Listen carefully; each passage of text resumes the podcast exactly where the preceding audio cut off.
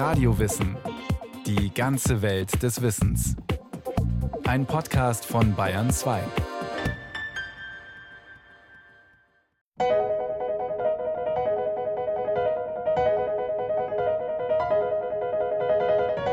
Wie soll man anfangen? Mit dem Aufhören. Mit dem Anfangen anzufangen ist einfach. Mit dem Aufhören aufzuhören auch. Aber wie mit dem Aufhören anfangen?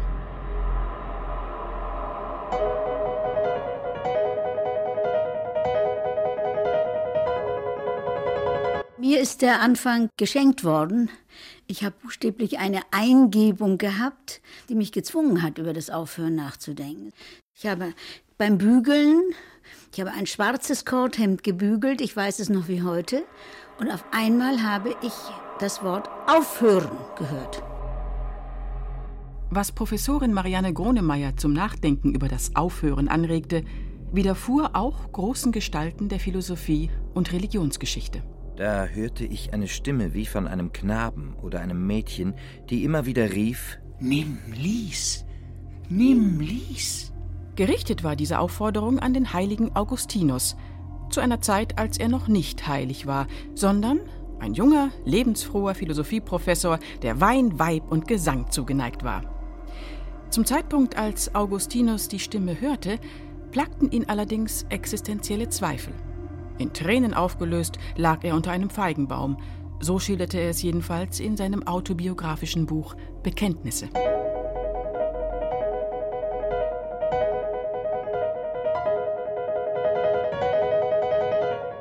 Und auf einmal habe ich das Wort Aufhören gehört. Es war niemand im Haus, das konnte niemand gesagt haben. Es war wie ein Befehl ausgesprochen mit einem Ausrufungszeichen dahinter. Und ich habe es gehört, ohne zu wissen, wo es herkam. Es muss aus meinem Inneren aufgestiegen sein. Bei der bügelnden Marianne Gronemeyer kam es aus dem Innern, beim weinenden Augustinus von Gott. Nimm, lies. Da staute sich der Ansturm meiner Tränen, und ich stand auf. Ich dachte nichts anderes, als dass Gott mir befehle, ein Buch zu lesen, worauf zuerst mein Auge stoße. Augustinus fällt ein Buch mit den Paulusbriefen in die Hände. Er schlägt es auf und liest Nicht in Fressen und Saufen, nicht in Kammern und Unzucht, nicht in Zank und Streit, sondern zieht den Herrn Jesum Christum an und pflegt das Fleisch nicht zur Erregung eurer Lüste. Kurzum, Augustinus hörte zunächst auf die Stimme Nimm, Nimm, lies, lies. dann hörte er auf mit seinem liederlichen Lebenswandel. Es hat plötzlich dieses Wort eine Anstößigkeit bekommen, die es nie vorher gehabt hat, so dass ich darüber nachdenken musste. Und dann bin ich der Tatsache inne geworden, dass wir im Deutschen eine ganz aufsehenerregende Doppelbedeutung dieses Wortes haben, nämlich dass das Aufhören einerseits ein Ende machen bedeutet und dass es andererseits das Hören auf bedeutet, also hinhören, auf etwas hören. Marianne Gronemeyer geht es um das Hören einer Stimme, die uns am Weitermachen hindert und zum Aufhören oder zur Umkehr mahnt. In der Religions- und Philosophiegeschichte haben derlei Erleuchtungserlebnisse eine lange Tradition. Aus Augustinus, dem Lebemann, wurde Augustinus der Heilige. Und aus Saulus, dem Christenverfolger, wurde Paulus der Apostel, als ihn plötzlich ein Licht vom Himmel umstrahlte. Er stürzte zu Boden und hörte, wie eine Stimme zu ihm sagte, Saulus, Saulus, warum verfolgst du mich? Ein ähnliches Erweckungserlebnis hatte Jean-Jacques Rousseau an einem heißen Sommertag des Jahres 1749. Er wollte einen Freund besuchen. Und auf dem Weg dorthin las er zufällig in einer Zeitschrift die Frage der Akademie von Dijon für eine Art Aufsatzwettbewerb. Hat der Fortschritt der Wissenschaften und Künste zum Verderb oder zur Veredelung der Sitten beigetragen? Rousseau, das schrieb er sehr eindringlich in seinem Selbstbildnis, las das und er hatte eine Erleuchtung. Sobald ich diese Zeilen gelesen, sah ich rings um mich eine andere Welt und ward ein anderer Mensch. Er brach mit der Hoffnung der Aufklärer, dass Wissenschaft und Kultur die Menschheit auch in moralischer Hinsicht immer weiter bessern und zivilisieren könne. Eine Überzeugung, die, ergänzt um den Glauben an den wirtschaftlichen und technologischen Fortschritt, bis heute dominiert. Rousseau plädierte dafür, mit diesem Glauben aufzuhören.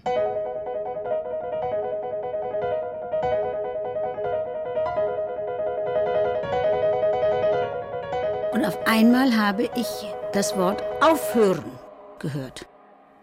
Marianne Gronemeyer hat daraufhin ein einfühlsames philosophisches Buch geschrieben, in dem sie sich auf verschiedenen Wegen, Seiten und Umwegen dem Aufhören nähert. Der Titel Genug ist genug über die Kunst des Aufhörens. Gemeint ist nicht nur das individuelle und private Aufhören und Schlussmachen, etwa mit schlechten Angewohnheiten, mit unbefriedigenden Beziehungen und langweiligen, schlecht bezahlten oder zu anstrengenden Jobs. Gemeint ist auch das gesellschaftlich-politische Aufhören mit dem zwanghaft optimistischen Weiter und immer besser so. In einer fortschrittstrunkenen Gesellschaft gibt es nur eine Blickrichtung und die heißt vorwärts. Und wenn man nicht mehr weiter weiß, dann muss man sozusagen Wege und Mittel finden, wie man doch noch wieder ein Stückchen durch Reparaturleistungen den Vorwärtsdrall weiter befördern kann und den endgültigen Zusammenbruch noch ein bisschen vertagen kann. Statt Schluss zu machen mit dem Schlechten, würden wir versuchen, das Schlechte zu perfektionieren. Doch damit, meint Marianne Gronemeyer, werde das Schlechte nicht gut, sondern nur endlos fortgesetzt. Das gilt auf allen möglichen Ebenen, nicht nur auf der Ebene der Ökologie, auf der Ebene des Verbrauchs von Ressourcen, auf der Ebene der Art und Weise, wie wir unser Miteinander organisieren. Also an allen Ecken und Enden, wo wir auch hingucken, stellen wir fest, so geht es nicht weiter. Und es liegt eigentlich nahe, wenn man diese Feststellung trifft, dass man dann sagt, also hören wir auf. Ich möchte lieber nicht. Es reicht. Finito. Schluss. Aus. Basta. Besser ein Ende mit Schrecken als ein Schrecken ohne Ende. Schluss. Aus. Basta. Wir sind ja immer heute auch in den ganzen Gegenbewegungen, in den Widerstandsbewegungen, ob Sie an Greenpeace denken oder an Attac oder an wen auch immer. Aber der Punkt, an dem das Danke Nein sagen umschlug in das Nachdenken über die sogenannten lösungsorientierten Ansätze. Ich glaube, da ist ein entscheidender Punkt, wo der Widerstand dieser ganzen Bewegung enorm geschwächt wurde. Die Alternative wäre ein Verzicht auf Alternativen. Ein Verzicht darauf, eine Kritik gleich mit konstruktiven Vorschlägen zu versehen. Es gibt kein richtiges Leben im Falschen. So ein vielzitierter Ausspruch von Theodor W. Adorno. Politisch ist diese Haltung des radikalen Aufhörens mit dem Mitmachen destruktiv. Es bleibt nichts, als Nein zu sagen, als sich zu weigern. Ich möchte lieber nicht. Versuche einfach aufzuhören mit dem alten Leben verbinden sich mit Geschichten wie der vom braven Ehemann, der eines Abends zu seiner Familie sagt, ich gehe nur mal kurz Zigaretten holen und nicht wiederkommt. Nach 20 Jahren kommt eine Karte aus den USA, dass es ihm gut gehe. Doch vielleicht hat er dort nur mit anderer Adresse und anderem Personal mit seinem gewohnten Leben weitergemacht. Der Mensch ist ein Gewohnheitstier. Und gewöhnt sich an fast alles. Der Philosoph Arnold Gehlen hält Gewohnheiten für unumgänglich. Gewohnheit entlastet. Und zwar zunächst in dem Sinne, dass bei einem gewohnten Verhalten der Motivations- und Kontrollaufwand wegfallen. Das so gewohnte Verhalten wird eben dadurch, dass es der Intervention des Bewusstseins entgleitet und sich ablagert, auch stabilisiert. Es wird kritikfest und einwandimmun. Einerseits ist das notwendig, damit der Mensch nicht ständig alles neu entscheiden muss und weitermachen kann. Andererseits hindern Gewohnheiten daran, aufzuhören und Neues zu beginnen. Deshalb unterscheidet der Philosoph und Psychiater Karl Jaspers zwei Arten von Gewohnheit. Entweder dient uns die Gewohnheit, so dass ihr Inhalt jederzeit bewusst als mir zugehörig begriffen werden kann, dann beherrscht der Mensch seine Gewohnheiten. Oder Gewohnheit ist die Verfestigung des Traditionellen, die geronnene Gewohnheit. In der bloßen geronnenen Gewohnheit hat der Mensch sich selbst verloren. Die Gewohnheiten beherrschen den Menschen, machen ihn zum Sklaven. Solche geronnenen Gewohnheiten dominieren nicht nur das Alltagshandeln, sondern auch das Denken. Sie bewirken ein unreflektiertes Einverständnis mit dem Weiter so. Alles ist gut so, wie es ist. Moderate Korrekturen und behutsame Weiterentwicklungen stören das Gewohnte nicht.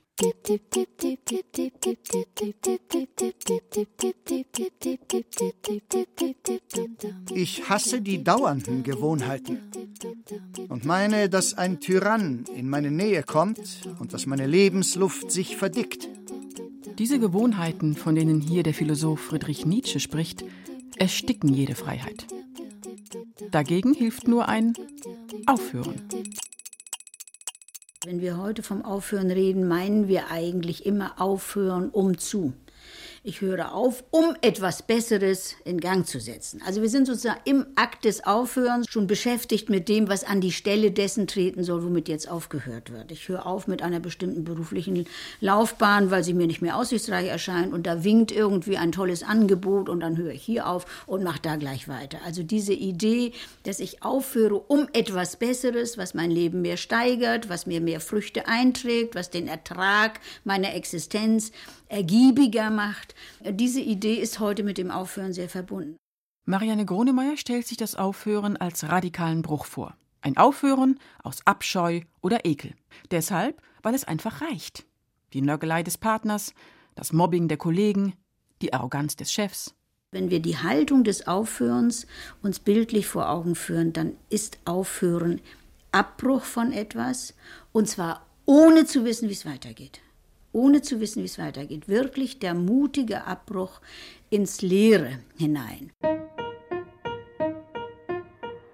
Ich möchte lieber nicht. Bartleby weigert sich, höflich, aber bestimmt. Er ist Schreiber, kopiert Akten, fleißig und zuverlässig, Tag für Tag, in Herman Melvilles Erzählung Bartleby der Schreiber. Eine Geschichte aus der Wall Street, geschrieben Mitte des 19. Jahrhunderts. Möchte lieber nicht. Was soll das heißen? Sind Sie verrückt geworden? Sie sollen mir helfen. Nehmen Sie es. Ich möchte lieber nicht. Ich blickte ihn unverwandt an. Sein Gesicht war hager, unbewegt. Und das graue Auge trüb ruhig. Nicht eine Falte der Erregung kräuselte sein Gesicht. Der Chef von Bartleby wirft ihn nicht hinaus und gibt ihm weitere Akten zu kopieren. Er erledigt das. Danach steht er ruhig vor seinem Schreibtisch und starrt aus dem Fenster auf eine graue Hauswand. Bartleby, sagte ich, wenn die Schriftstücke alle abgeschrieben sind, will ich sie mit ihnen vergleichen. Ich möchte lieber nicht. Warum Bartleby sich weigert, bleibt im Unklaren. Er setzt seine Weigerungshaltung fort und hört mit immer mehr Tätigkeiten auf, die ihm aufgetragen werden. Gehen bitte Sie zum Postamt. Ich möchte lieber nicht. Sie wollen nicht? Ich möchte nicht. Bartleby? Keine Antwort. Bartleby? Keine Antwort. Bartleby bleibt freundlich und antwortet unaufgeregt sein Ich möchte lieber nicht. und starrt an die Wand.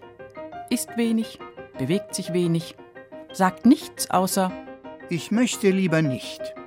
Bartleby hört auf. Auf einmal habe ich das Wort aufhören gehört.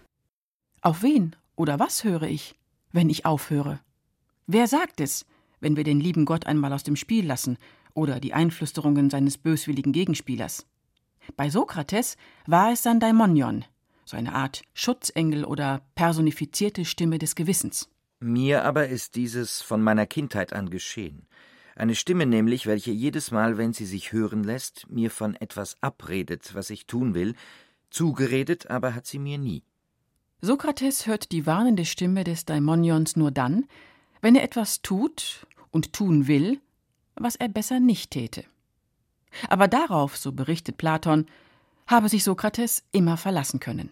Das, was mich hören lässt oder was mich aufhören lässt, selbst wenn ich mit mir ganz allein im Zimmer bin, kann ich eben ja auch hören. Das ist die Geschichte meiner Erfahrungen, die in einer bestimmten Situation plötzlich sich Gehör verschaffen. Also ich lese ein Buch und irgendetwas klingt an, irgendeine Erinnerung wird dabei wach und auf einmal ist da eine, eine enorme Infragestellung oder es ist ein, ein enormer Glücksmoment da. Woher kommt das? Doch nur, weil da etwas anklingt, weil ich eine Resonanz, also einen Widerhall zu dem, was jetzt an mich dringt, schon in mir trage. Also weder Gott noch ein Dämonion, sondern, so meint Marianne Gronemeyer, die Summe der Erfahrungen, des Denkens und Fühlens meldet sich und lässt hören: Genug ist genug. Es reicht. Aufhören. Ich habe die Nase voll. Schluss damit. Ich möchte lieber nicht. Bartleby stellt bald auch seine Kopiertätigkeit ein. Sein Chef entlässt ihn, bietet ihm eine großzügige Abfindung an. Ich möchte lieber nicht. Bartleby bleibt. Er stellt nach und nach jede Tätigkeit ein. Sein Chef mietet eine andere Kanzlei und setzt dort seine Geschäfte ohne ihn fort. Bartleby will in der alten Kanzlei bleiben, wird aber vom neuen Mieter ins Gefängnis gebracht. Sein früherer Chef will ihm helfen. Ich will nichts zu Ihnen sagen. Essen will Bartleby nichts. Er steht nur da mit dem Gesicht zur Mauer. Dann legt er sich hin. Es dürfte kaum nötig sein, in dieser Geschichte fortzufahren. Die Fantasie wird den kargen Bericht von der Beerdigung des armen Bartleby mühelos liefern. So hörte Bartleby auf. Die Erzählung von Herman Melville mit dem tiefen Seufzer O Bartleby, o Menschheit. Aufhören zu propagieren, das ist, als wenn man, als wenn man was Obszönes sagt. Ich möchte lieber nicht. Der schaffende Gott des Alten Testaments verfolgte im Gegensatz zu Bartleby ein Aufhören der aggressiven Art. Der Herr sah, dass auf der Erde die Schlechtigkeit der Menschen zunahm und dass alles Sinnen und Trachten seines Herzens immer nur böse war. Da reute es den Herrn, auf der Erde den Menschen gemacht zu haben, und es tat seinem Herzen weh. Der Herr sagte, ich will den Menschen, den ich erschaffen habe, vom Erdboden vertilgen. Doch so ein richtiges und radikales Aufhören war das auch nicht. Eher eine groß angelegte Renovierung des Schlechten. Gott konnte es nämlich nicht lassen und machte weiter mit seiner Schöpfung, mit Noah, seiner Familie und allerlei übrig gebliebenem Viehzeug. Und alles ging weiter wie gehabt.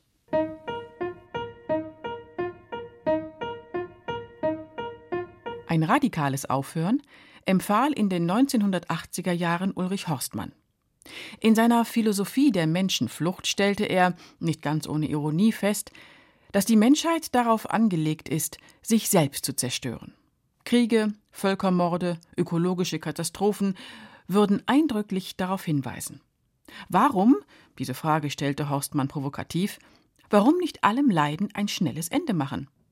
Mit den vorhandenen Atomwaffen seien die Menschen schließlich in der Lage, sich ein für allemal wegzubomben und mit allem schlagartig und endgültig aufzuhören.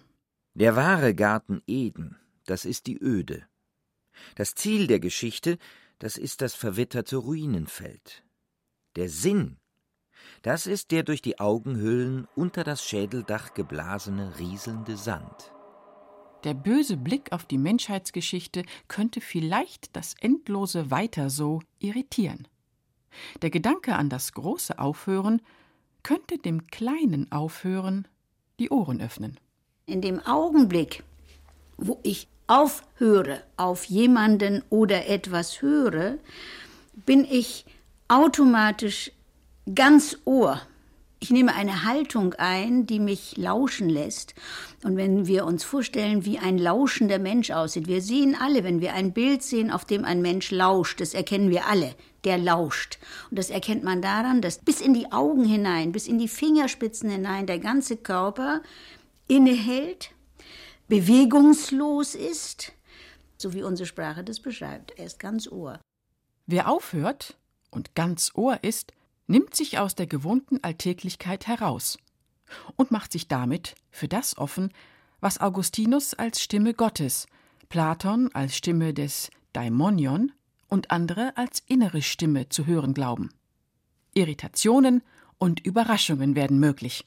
Die Kunst, sich überraschen zu lassen, die so absolut unterbelichtet ist, darauf Hoffnung zu setzen, auf die Überraschung und sich darauf einzulassen, nicht alles schon im Vorhinein zu wissen, sondern zu sagen, es wird sich zeigen, wird schon werden. Voraussetzung ist, aufzuhören mit dem Weiter so, meint Marianne Gronemeyer. Es reicht. Finito. Schluss. Aus. Basta! Schluss! Aus! Basta! Also die überraschungsfreie, durchgeplante und vollkommen der Berechnung unterworfene Lebensart, die führt eben dazu, dass sich auch tatsächlich der Raum der Möglichkeiten enorm beschränkt. Also möglich ist ja viel mehr, als wir uns vorstellen können. Im Aufhören liegen möglicherweise neue Möglichkeiten. Und in neuen Möglichkeiten möglicherweise neue Anfänge, die wahrscheinlich aber doch wieder alte Anfänge sind. Ich habe beim Bügeln, ich habe ein schwarzes Kordhemd gebügelt, ich weiß es noch wie heute, und auf einmal habe ich das Wort aufhören gehört.